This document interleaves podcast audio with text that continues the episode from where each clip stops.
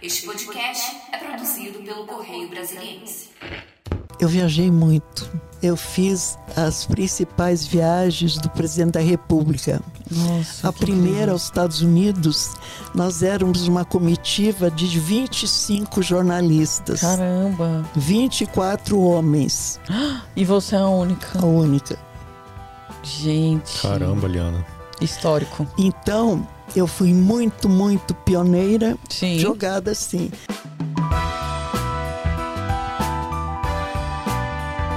Olá, eu sou o Ronaire Nunes. E eu sou Thalita de Souza. Hoje estamos aqui, né, Thalita, novamente para apresentar para vocês mais um episódio do podcast do Correio especial 63 anos de história de Brasília. Acertei? Acertou. Não é possível, tantas vezes, né? Bom, para quem não tá entendendo, tá um pouco perdido aí, o podcast do Correio Especial 63 anos de da história de Brasília, nada mais é do que tentar contar um pouco da história da cidade, da capital federal, pela ótica dos jornalistas do Correio Brasiliense. Afinal, o Correio nasceu junto com Brasília. São Exatamente. irmãos gêmeos, né, Thalita? É isso. E através das pessoas que contaram a história de todo o Brasil, dia após dia, desde a subida do JK na rampa do Palácio do Planalto, que É a gente tem isso. certeza. Em 21 de abril. Em 21 de abril. 1960. Temos O- capa, uma- a segunda capa do Correio. Temos um acervo sobre a subida do JK na rampa do Palácio do Planalto. E desde então, o Correio acompanha o dia a dia da cidade. Nada mais justo do que trazer esse olhar para contar um pouco sobre como Brasília foi construída e como nós chegamos até onde estamos. É, e como são os bastidores também, né, Rony? Porque tem muita gente que é, não entende como é o processo de cada um, De né? fazer de a nós, notícia. dos repórteres, de encontrar a notícia, Uhum. né? Apurar e aí, de muita maneira, muito artesanal, é, trazer até o jornal para não é fácil, gente, não é fácil. Não é, mas é um Spoiler, privilégio. não é fácil. Bom, e hoje a nossa convidada, sem mais delongas, é uma verdadeira dama da redação. Nem tenho adjetivos para me referir a ela. Todo mundo a conhece, é uma unanimidade na cidade. Está é uma das pedras fundadoras do Correio Brasiliense, Liana Sabo. Seja muito bem-vinda. Com enorme prazer. Muito obrigada. Obrigada, Niana. Gente, a Liana vai contar um pouquinho aí sobre a experiência dela no Correio, né? Que é uma experiência riquíssima, porque ela já passou por vários setores do jornal. Exato. Mas antes da gente falar um pouco sobre isso, eu já quero te perguntar. Pode entrar, Mariana, não se acanhe, gente. Temos uma convidada aqui, ela não vai aparecer nas câmeras, mas ela é super bem-vinda também. É, então, Liana, antes de contar pra gente sobre tudo que você já fez no Correio, eu queria te perguntar como que foi a sua chegada no jornal. Como é que foi esses primeiros passos para entrar no Correio? Enfim, como é que você entrou no mundo do jornalismo? Antes de contar da minha chegada, eu quero lembrar que é com muita emoção que nós estamos falando do 21 de abril. Eu vivi 55 vezes essa data em Brasília e, e tenho até hoje inveja de quem esteve no dia. Então, para mim, eu sempre acho Correio Brasiliense e Brasília se confundem. É uma coisa só, porque Sim. nasceram juntos no dia 21 de abril de 1960. Eu costumo dizer que eu perdi disso apenas oito anos. E quando eu cheguei, ainda pipocava as histórias onde ia. A gente, quando terminava a labuta da, da redação, ia com os coleguinhas para os bares, ia beber, conversar. O assunto sempre era as histórias de Brasília. E eu adoro, eu amo histórias. Então, gu- guardo muitas. E, e- e vale lembrar exatamente tudo como começou. Por que, que o correio está aqui, né? Não sei se alguém contou para vocês, mas enfim, suponho que deveria ser a década de 1950. E o presidente Juscelino procurou o nosso patrão Assis Chateaubriand, que todo mundo chamado como Chateau, mas pessoalmente se referia a ele no coloquial Doutor Assis. Aí o Juscelino procurou e disse: Doutor Assis, eu vou mesmo levar a capital para o Planalto Central. Aí Chateaubriand assim, Aí ele disse: e espero, peço, gostaria muito que o senhor me apoie e que esteja lá comigo. Aí o Intimou. Chateaubriand- Um convite, hein? Intimou. Chateaubriand, que era irreverente, disse: Tá bem, Juscelino, o que, que você quer? Aí o Juscelino, elegante, né, explicou. E Chateaubriand fez a promessa de trazer rádio, jornal, televisão. Ele cumpriu dois terços. No dia da inauguração, circulou o primeiro número do Correio Brasilense e foi ao ar a Rádio Planalto com a programação da Tupi, que era a Rádio Mãe. Depois que mudou de nome. Ele só não pôde cumprir a terceira parte, que era a televisão porque aqui pelas dificuldades, porque não havia. A televisão mais próxima aqui do Planalto Central era de Goiânia. Nossa. Eu suponho que tenha sido do grupo Câmara, eu acho que era Câmara de, de, de Goiás. E aí, então, foi uma epopeia. Você escutar isso contando que nos últimos tempos, nos últimos dias, os cabos da televisão foram transportados no ombro dos candangos no meio do cerrado. Gente. Então, uma coisa fantástica Sim, isso. com certeza. E aí, finalmente, depois disso, que, que a, a, a TV Brasília foi ao ar. Nossa, um Caramba. desbravamento, Um né? desbravamento. E como que você chegou no Correio? Como é que foi esses primeiros momentos? Então, oito anos depois, eu já estava formada, eu vim de uma cidade do interior do Rio Grande do Sul. Uhum. Pra Você ter ideia, a minha cidade ela é mais próxima da Argentina do que da capital, que é Porto Alegre. Mas Nossa. aí, é, então, fica no centro norte do estado. Uhum. É entre cidades mais conhecidas, é Cruz Alta, que é a terra de Érico Sim. Veríssimo, né, nosso Uhum. grande escritor, e Santo Ângelo, que é a capital dos sete povos das missões. Uhum. A minha cidade se chama Ijuí e ela é notória pela eh, variedade de, de, de etnias. Lá tem uma festa anual da- da- das etnias. E eu fui estudar em Porto Alegre, eu fiz o curso. Por um lado foi vantagem, por outro desvantagem, porque não existia na época faculdade de comunicação. Então eu fiz o curso de jornalismo na Universidade Federal do Rio Grande do Sul, que é muito top, né? ganha Sim. as maiores eh, notas hoje. Uhum. E aí eu havia me formado no fim de 66 e, e 67 eu fiquei por lá mesmo tentando, mas o, o mercado era muito fechado, muito fechado. Mas batalhador, então tinha um jornalão fantástico lá que chamava-se Correio do Povo, chama. Ele mudou tudo, ficou pequeno, mas ele era um grande jornal. Aí eu tinha umas amizades, fui lá dentro e consegui é, ser estagiária. Naquela época, estágio não pagava nada, era, era de graça. Estagiário Quase não que nem hoje, né, nada, Thalita? É. E aí, quem foi mais sensível à minha presença foi o editor de cultura. Nunca soube o nome dele, que ele assinava as primeiras letras. P.F. Gastal. Mas, assim, um grande literato. Aí ele me dava o ingresso, ele chegava lá e dava a pauta para eu entrevistar os atores das peças de Porto Alegre. Que legal. E assim eu consegui fazer várias matérias publicadas. Uhum. Até que um dia entrou o dono do jornal, Dr. Breno Caldas. Alto, forte, sisudo, de origem espanhola, e deu uma olhada assim. Nessa época não havia um jornalista formado, nem, nem existia escola, nada. Então, aqueles móveis escuros da, do- do- da redação do Correio do Povo, aí ele me viu circulando, tudo, olhou aquilo e perguntou para o chefe de redação, Adail Borges Fortes, disse, o que é aquilo lá? O que é isso? Aí, o que, doutor Breno? Que essa menina que está fazendo aqui. Daí, não, doutor Breno, tá, tá aí, está, já tá, tá, tá com o Gastal, ele está, enfim, está fazendo as matérias aí para o Gastal. Aí ele disse, eu já não falei com vocês que eu não quero saber de mulher na redação Gente. e muito menos de mini saia. Eu era uma menina, o tamanho é o mesmo, 1,73m. Magra, Uhum. alta. E a Americano tinha acabado de lançar em Londres a mini saia. Então eu tinha um saiote vermelho de dois palmos. Aí acabou minha carreira jornalística Meu Deus! em Porto Alegre.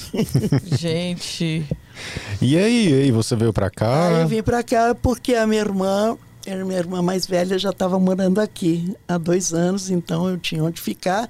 Não, e na faculdade, um dos professores, eu falei, olha, quando eu me formar, eu sabia da dificuldade, e, e tinha só o Correio do Povo e estava começando a, a zero hora que se tornou última hora. Uhum. E, e eu disse, eu quero para Brasília continuar a estudar. Aí ele disse, tem um bom curso de cultura brasileira. O professor é Luiz Beltrão.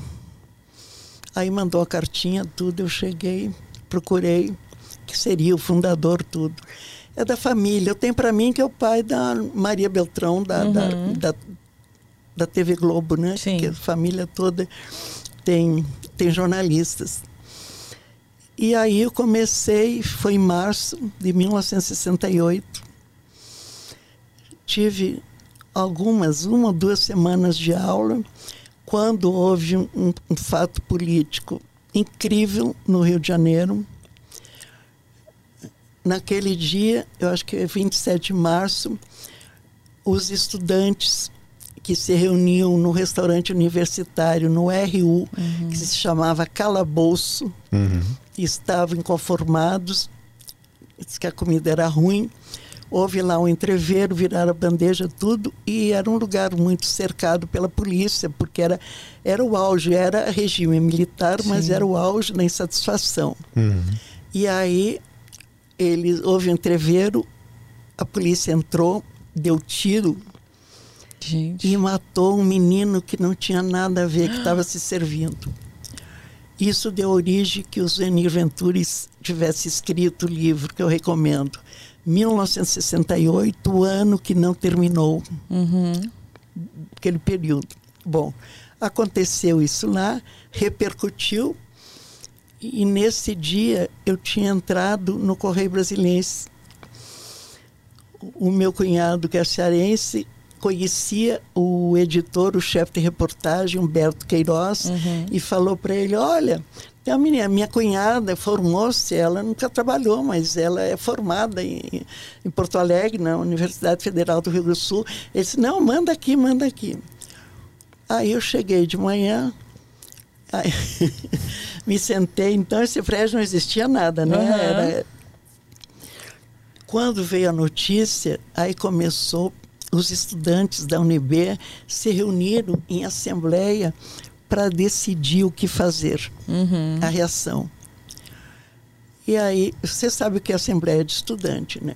Discurso, discurso, falatório sem fim, sem fim. Aí a moção era votada de fazer uma, um- uma passeata, um, um desfile na DAP3, que era onde tudo convergia, de protesto pela morte do, do menino. Eu acho que é André Luiz, Edson Luiz o nome do estudante morto.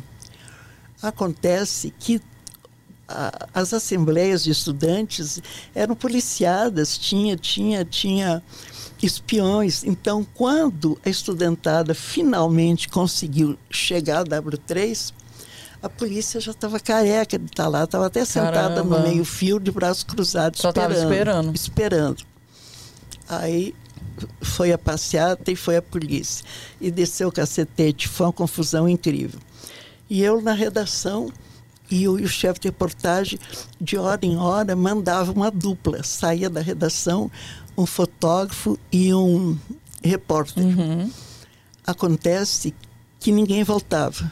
Gente. Não tinha celular, Aham. apenas orelhão. Alguns se davam o, trabalho de, de ir para o orelhão e falar. Então eu estava na redação anotando as coisas. Mas ele queria, ele queria mais informações. Até que quando ficou vazio, ele virou-se para mim e disse: Minha filha só tem você. Agora A. Mariana olhando pra gente numa sexta-noite. Não tem mais ninguém, vai tu. Caramba! Aí do alto dos meus 19 anos saí marchando. Aí me colocaram como Uma cidade que tinha acabado de chegar, Pois né? é. De pouquíssimo tempo. eu tinha eu cheguei dia 23 e isso foi dia 27. Gente. Meu Eu Deus. tinha como acompanhante tiraram o laboratorista. Ele era de, do Rio Grande do Norte, Vitor Barbalho. Já um, um senhorzinho de idade. Ele, ele foi motorista e daí estava cansado, botaram como um ah, laboratorista. Ele era da terra, era conterrâneo do superintendente do Correio, do primeiro diretor do Correio, que dá nome ao, pra, ao prédio, de Varela. Aí eu e o Vitor pegamos a Kombi, a gente chegou e saiu andando, andando, e eu correndo, e ele, espera, espera, porque eu tenho calo nos pés, eu não queria saber. Aí, e a gente foi passando, passando, até a frente de um cordão de isolamento onde estavam os policiais. Mas eu queria ver lá dentro o que estava acontecendo. Aí quando eu cheguei na frente do, do cordão, aí o policial disse, volta para trás aqui, não pode. Aí eu, no alto da minha autoridade jovem, né? Disse, eu tenho que passar, eu estou trabalhando, eu sou jornalista. eu sou jornalista eh, de um dia, né? Eu amo. Olha, De horas. é, de horas. Olha, olha que situação ridícula. O detalhe que ele era muito pequeno, ele era baixinho. Aí ele disse, passa, não passa, passa, não passa. Aí ele levantou o braço com o cacetete na mão. Quando eu vi o cacetete na mão, eu, eu ergui o meu braço, que alcancei no dele, e eu disse, baixa isso, que, que isso é assunto sério, eu vou passar porque eu quero ver. Olha isso. Aí ele obedeceu. Depois, anos depois, pensando, eu entendi por quê. Foi pelo tom de voz. Uhum. Você ordena pelo grito, o soldado obedece. Verdade. Ele é acostumado com isso, né? Este, esta foi minha estreia nesse jornal. Gente. Meu Deus, eu tô chocado. Eu já tô assim, gente. Viu? Tá, tá pegando leve, Mariana. Mariana, gente, nossa chefe tá aqui, ela tá pegando muito leve, muito leve com a gente. Bom, mas Liana, eu queria também te perguntar é, uma dúvida é, sobre o Assis Chateaubriand. Você teve Doutor contato Assis. com. Doutor Assis, desculpa. É, doutor Assis, Doutor deixa eu Assis. contar. Não, pelas datas. Eu cheguei, isso foi em março. Se você pega, ele faleceu no dia 4 de abril de 68. Nossa. Então, de doutor Assis, eu só compareci à missa, que deve ter sido rezada em todas as capitais.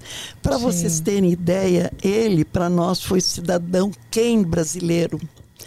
Quando ele morreu, tínhamos 33 jornais em todas as capitais brasileiras e em muitas grandes cidades, porque não tinha tantas capitais Sim. assim. Caramba. Caramba. Então, isto, este foi o legado de Assis Desbravador. Chateaubriand. É. Exatamente. E aí, Eliana, é, dessa entrada aí que você cobriu cidades, né, digamos assim, é, para as próximas décadas, né, porque você passou, fo- foi muito tempo trabalhando no Itamaraty, né, trabalhou Isso, com política. isso veio depois. Então eu entrei nisso naqueles Aham. anos terríveis, fiquei, fiquei em cidade. Então, no jornal eu fiz de, de tudo não. Eu acho que é uma falha na, na minha formação não ter feito polícia, porque o único evento policial foi esse. Aham. Nem esportes. O resto eu passei por tudo, quer dizer, em todas as editorias. E aí. Isso que é jornalista. Isso que é jornalista. Mas é lógico, e, todo- e era assim. E você, por exemplo, todos os dias a gente chegava aqui, ganhava, ganhava pauta escrita, papel, lápis, tudo, e, e ia para o transporte. Tinha uma Kombi, saiu o motorista na Kombi, cada um com a sua pauta, e a Kombi saía do jornal cheia de repórter. Primeira parada, descendo na ponta da 3. Quem fosse para lá parava, descia uns. Segunda rodoviária, descia outros. Aí ia para a esplanada. A esplanada de porta em porta, de ministério em ministério. Aí você ia fazer seu trabalho, sua entrevista, marcando tudo. Eu penso como é que dava certo sem celular, sem nada, né? E é- Exato. e, mas as pessoas já era recebida. Quando no fim do dia a Kombi voltava para nos arrebanhar. Nossa. E aí, se é, acabasse a pauta antes, vocês tinham que ficar esperando É, com a, a Kombi? Ficava lá se coçando, mas. mas, mas naquela época, acho que todo mundo tinha muita paciência, coisa que É, hoje não se exatamente. tem mais, né? É, hoje a gente já É. tá pensando, meu Deus, vou me atrasar para outra coisa. É. E aí fui, então, fazendo carreira, né? Coisa, e- e fui crescendo. E, e, de repente as coisas também, a situação foi recrudescendo e teve uma. Aí depois, aí eu, eu fiz militares, porque a pessoa que fazia foi caçado. Porque todo, todo, até hoje, quer dizer, é normal, sempre jornalista é um ser de esquerda, por formação, no mundo inteiro. Também acho. Então, no Correio Brasiliense não era diferente e essas pessoas, mui- muitas foram caçadas e, e, e não tinham, não tinham a sua identidade aprovada pelos órgãos de segurança. Como eu era uma menina recém-chegada, eu, eu, eu tinha... Estava limpa a minha folha. Sim. Não havia registro. Aí me mandaram para fazer. Eu, eu cobri ministérios militares. E depois Palácio do Planalto. Nessa situação, eu viajei muito. Eu fiz as principais viagens do presidente da República. Nossa. A primeira incrível. aos Estados Unidos, nós éramos uma comitiva de 25 jornalistas. Caramba. 24 homens, E você é a única. a única. Gente. Caramba, Liana. Histórico. Então, eu fui muito, muito pioneira, Sim. jogada assim. Quer dizer, então eu tinha noção, eu tinha que andar, me vestir, falar, me comportar como uma freira, né? Porque. Mas depois daquele do, do misógino lá, né, do sul, falando que não queria com mini saia, Ah, é verdade. né? Nem mulher, nem com mini saia. Então, é, quer dizer, todo isso, havia um preconceito enorme, né? Enorme. Então, quando eu vejo hoje, não, há vim desde 20 anos atrás, as redações, inclusive a nossa, maioria mulher, eu penso assim, ficou fácil. né? Quando eu cheguei aqui, eu tive que capinar isso aqui tudinho é. pra vocês. Liana, e entre todos esses anos, todas essas experiências, muitas delas pela primeira vez, qual foi uma apuração assim que mais te marcou, uma coisa que você nunca vai esquecer? Eu acho que foi isso que eu contei, esse, esse primeiro dia, né? Perfeito. E depois, então, e as minhas viagens, é, como jornalista, é uma coisa incrível, porque foi preciso, muitos anos depois, eu voltar para os lugares e conhecer, conhecer os países, as, as capitais. Porque o repórter, naquela época, assim, a gente chegava, era despejada lá, eu conhecia hotel, aeroporto e palácios. Porque quando você acompanha, acompanha um- uma autoridade, eu fazia toda a programação. Você fica à mercê dele, você Toda a ver. programação. Quando terminava, ele, a autoridade cumpria isso, ia, ia se retirar, ia descansar.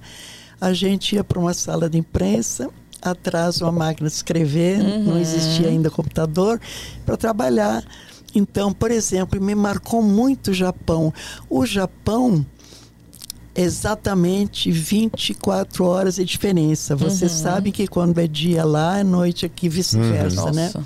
Não houve, não foi possível que o meu editor do Correio Brasiliense entendesse isso. Sério? Ah, uma coisa muito importante que os nossos bastidores Não, falaram. mas calma que eu fiquei curiosa agora. E aí ele cobrava Tudo você. bem. Aí é o seguinte- Ele cobrava. É porque ele não entendia o tempo, não, tá não é entendi, não, não entendi. Então, quando era, quando era dia lá, eu estava trabalhando, acompanhando, acompanhando tudo e Aham. tudo quieto, porque ele estava dormindo. quando era noite aqui, então eu ia para a sala de imprensa para escrever ou, ou, ou, ia tentar descansar. Sim. Mas aí não descansava porque ele ficava chamando, queria isso, queria aquilo. Era hora de trabalhar. Era, era hora, era hora de trabalhar, queria, é, que queria editar, jornal, queria editar, exato. queria as coisas.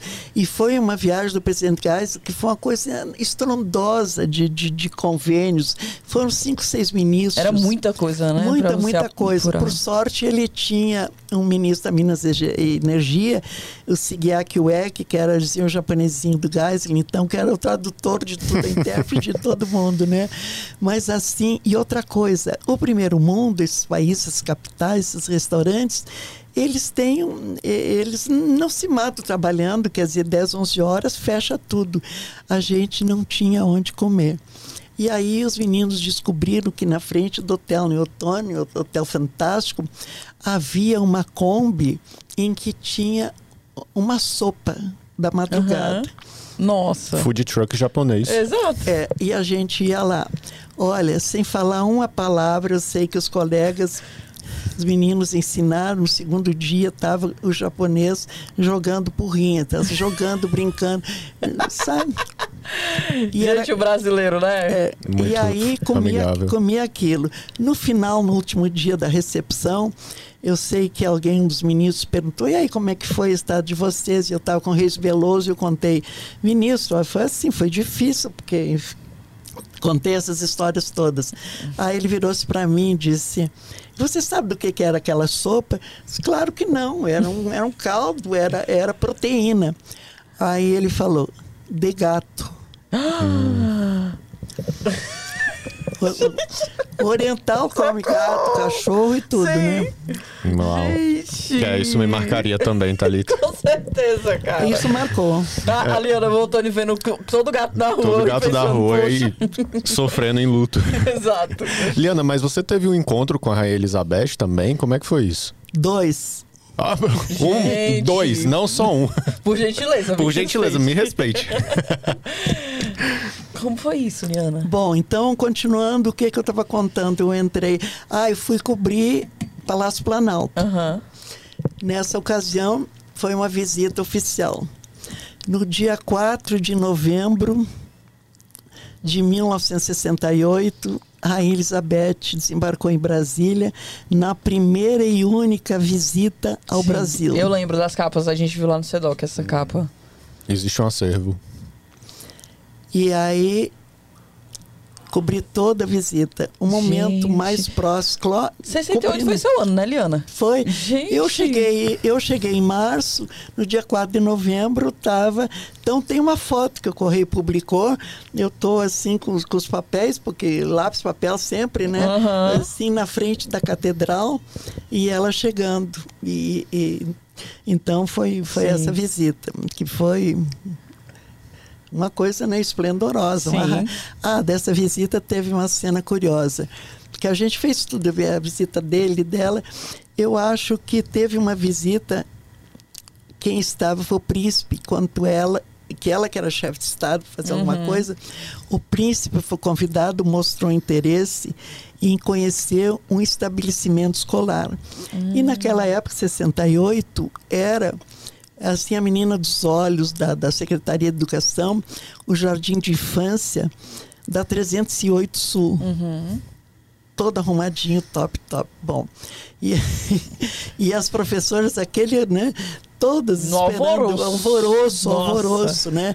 Daí aí chegaram, não, acho que ela estava junto também, mas o detalhe que ela, que a mulherada toda de professora ficou encantada. Babando no príncipe. O príncipe, naquela época, ele morreu aqui outro dia, no, quase 100 anos, 90 e pouco, uhum. ao quebrado, mas em 68 ele era muito pintoso ainda, Sim. né?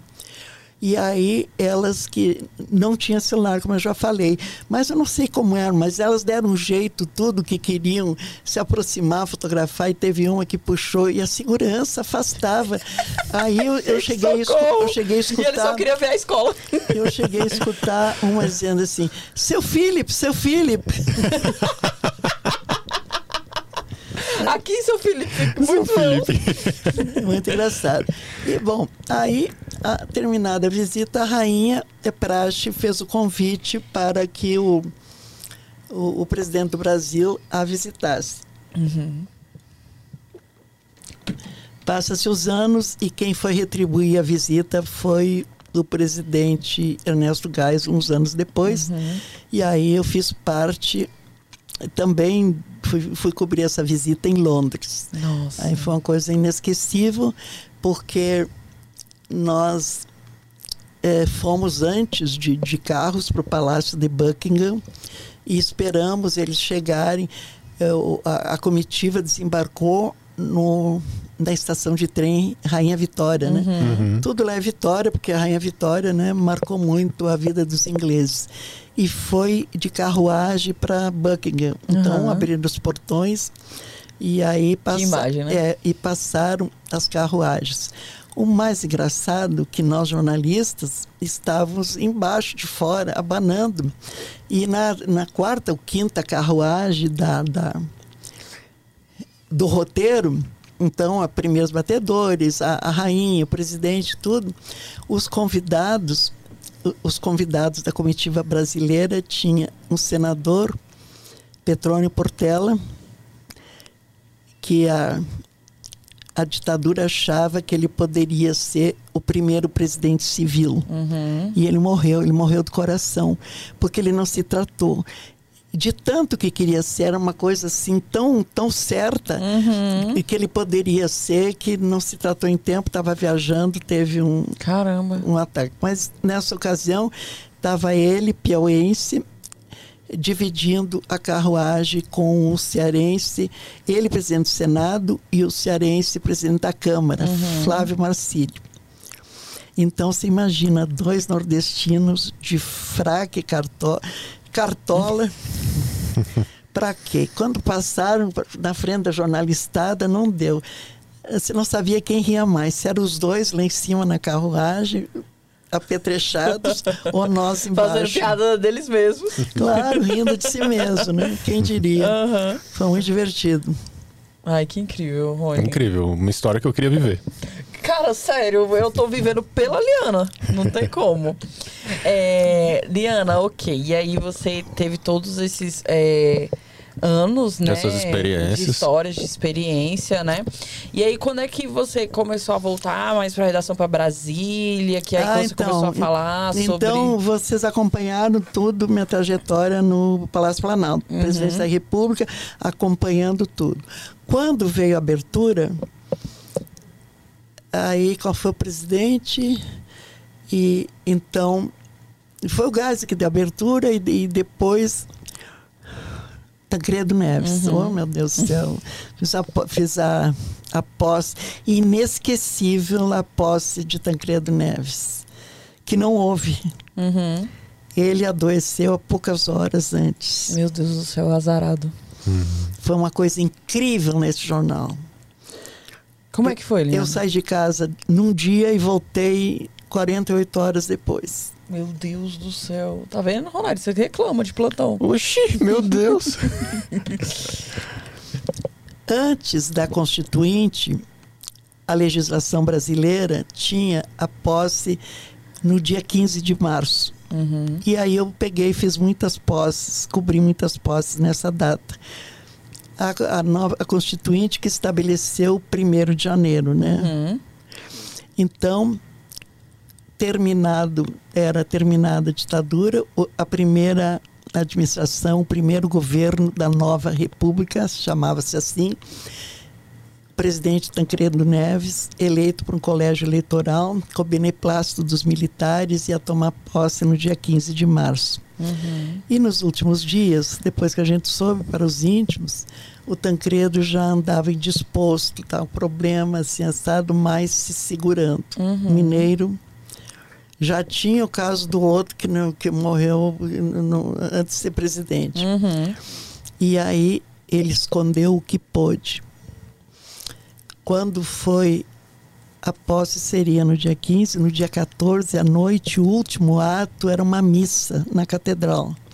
Nós temos as fotos publicadas todas. Ele, ele era muito católico, ele ia lendo tudo e com a mão, a mão direita várias vezes ele colocou no baixo ventre. Hum. E o médico do Congresso que atendia ele, do Senado, o doutor Renault, viu isso e sabia.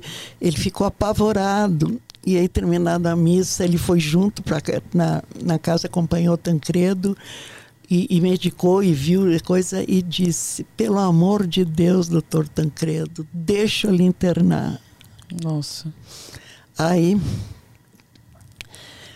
foi um diálogo difícil, né? Uhum. Difícil.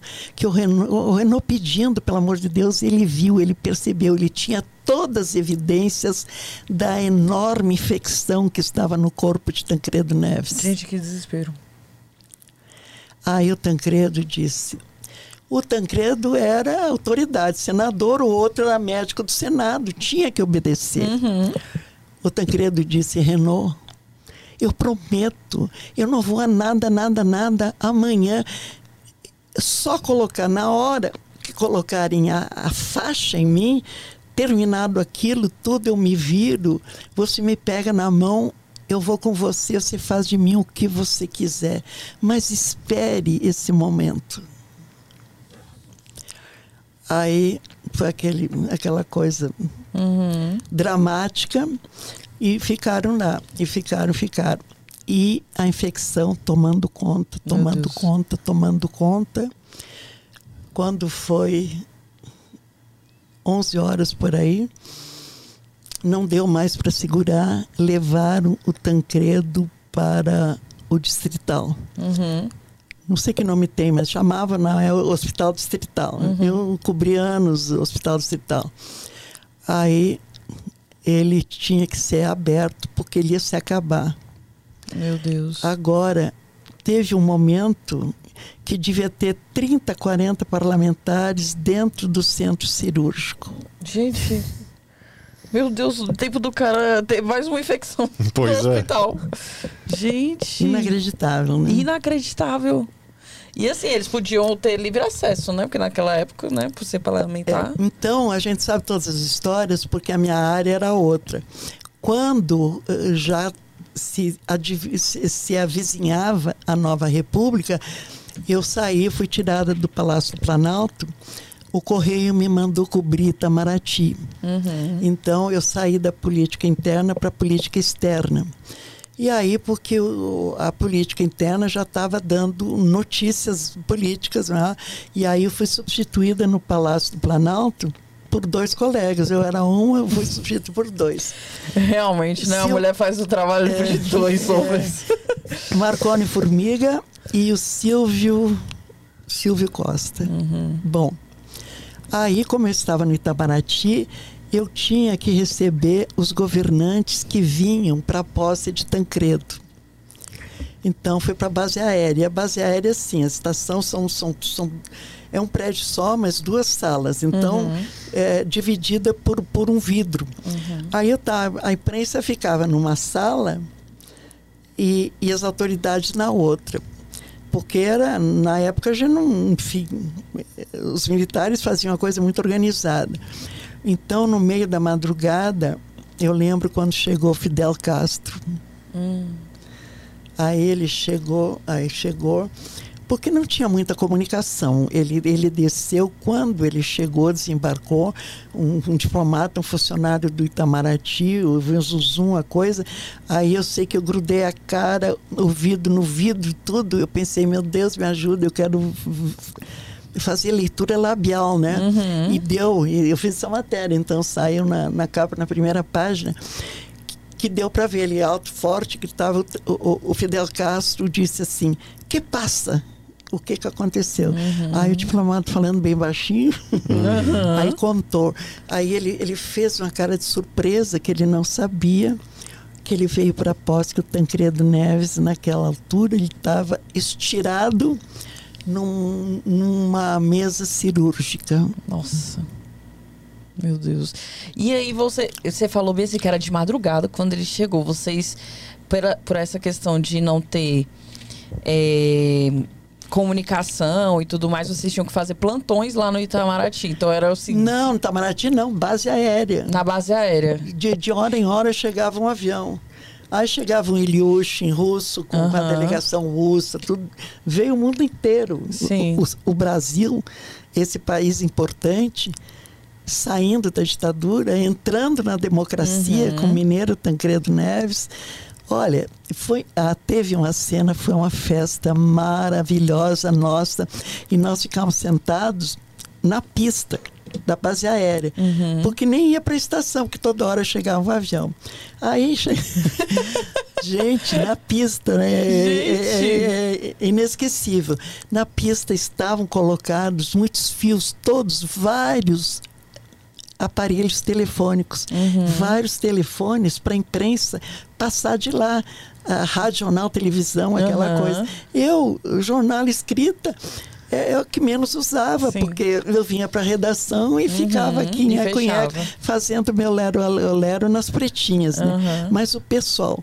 Aí, quando a gente chegou, de repente, uma coleguinha descobriu, quando ela descobriu que a linha estava livre,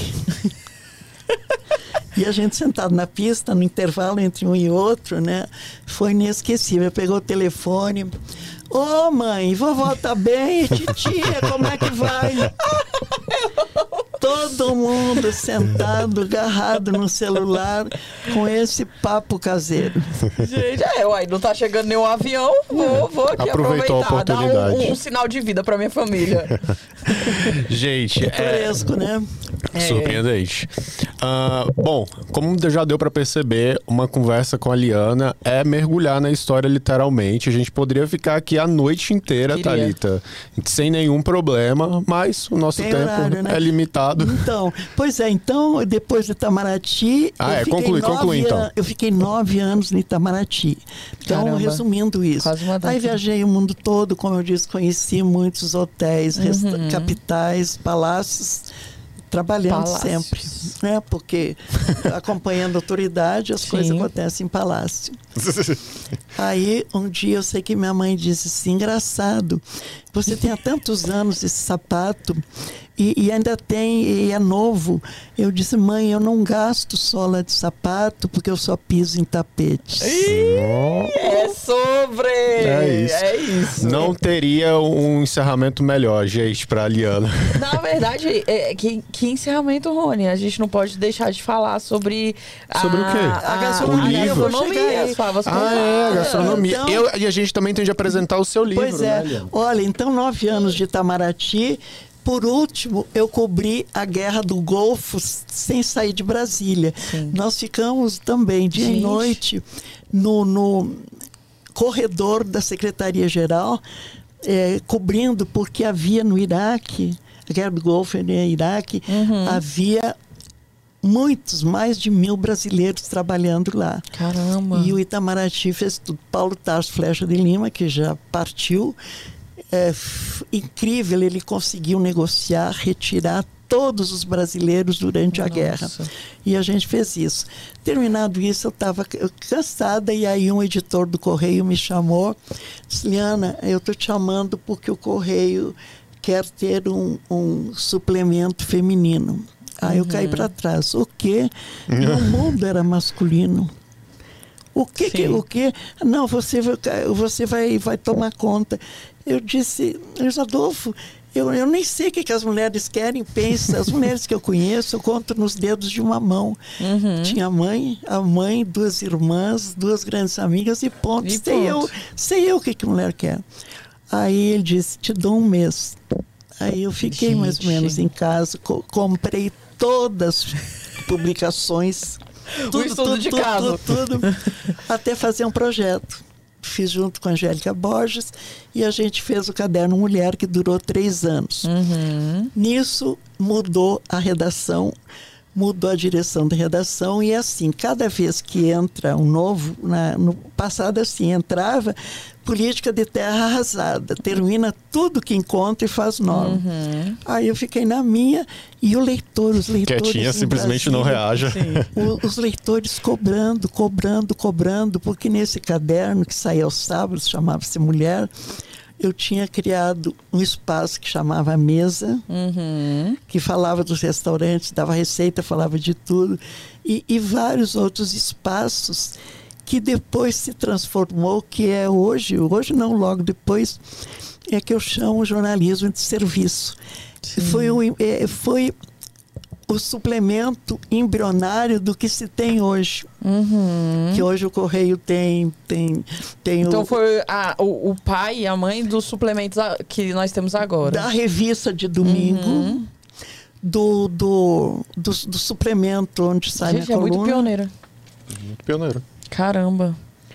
E bem, gente, a- toda a história da Liana, e especialmente esse trabalho em gastronomia, né, Liana? Na história com gastronomia aqui. Exato. Vocês podem é, acompanhar, ler com mais calma nesse livro que tenho em mãos, Histórias dos Sabores que Vivi, de Liana Sabo. Olha que chique, Thalita. Lindíssimo Qual, livro. Thalita, qual vai ser... Excelente, elegantíssimo. Eu quero saber qual vai, ser, qual vai ser o título do teu livro quando tu fizer o teu livro. Antes, se eu tiver as histórias da Ariana, um, um texto das histórias, eu posso pensar em lançar um, um livreto, né?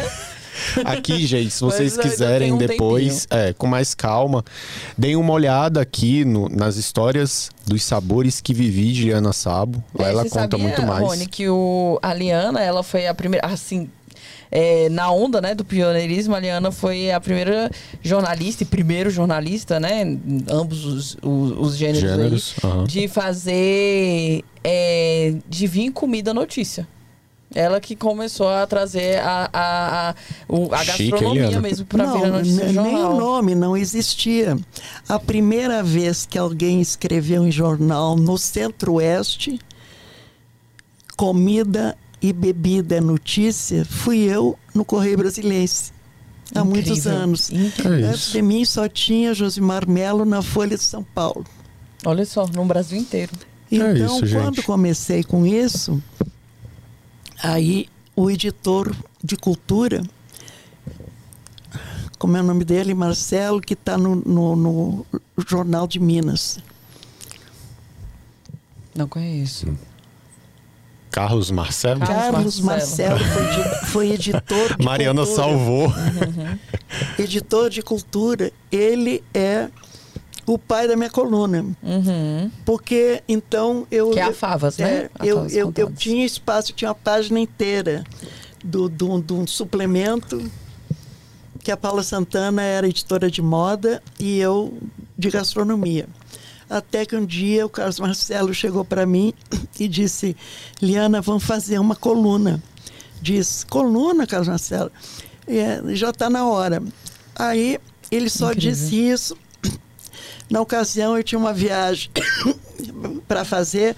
Tinha nascido um sobrinho meu em, em Madrid e eu fui conhecer o madrilenho e lá folheando, enfim, sempre louca por jornais, pegava tudo. Aí tinha um jornal do interior da Espanha que eu vi uma coluna que falava de comida e o título era Favas Contadas. Aí que eu vi que a expressão favas contadas, favas quer dizer feijões, né? É uma expressão comum à Península Ibérica. Tanto Espanha quanto Portugal tem isso. Eu disse, pronto, tem o título, trouxe o título. e aí foi lançada no dia 15 de maio de 19 1998. 98. Vai fazer um quarto de século. É isso. É isso. Vocês 25 podem acompanhar toda sexta-feira a coluna da Liana, Favas Contadas. É, a gente queria muito te agradecer, Liana, para encerrar. Muito obrigado por compartilhar Obrigada, um pouco da Liana, sua foi vida incrível. com a gente. E obrigado, Talita. Obrigada, Ronaire. Foi uma honra. Foi uma honra, literalmente uma honra Sim. estar aqui com a Liana. De novo, pessoal, se vocês quiserem saber mais das histórias, tudo completinho, tá aqui no livro da Liana, Histórias dos Sabores que Vivi, de Liana Sabo. Então, se tem curiosidade, basta ir aqui, vai estar tudo detalhadozinho. Obriga Obrigado também, Benjamin Figueiredo, que tá aqui na produção, na luta, e a Mariana, que Mariana Niederal, que veio, salvou, como sempre.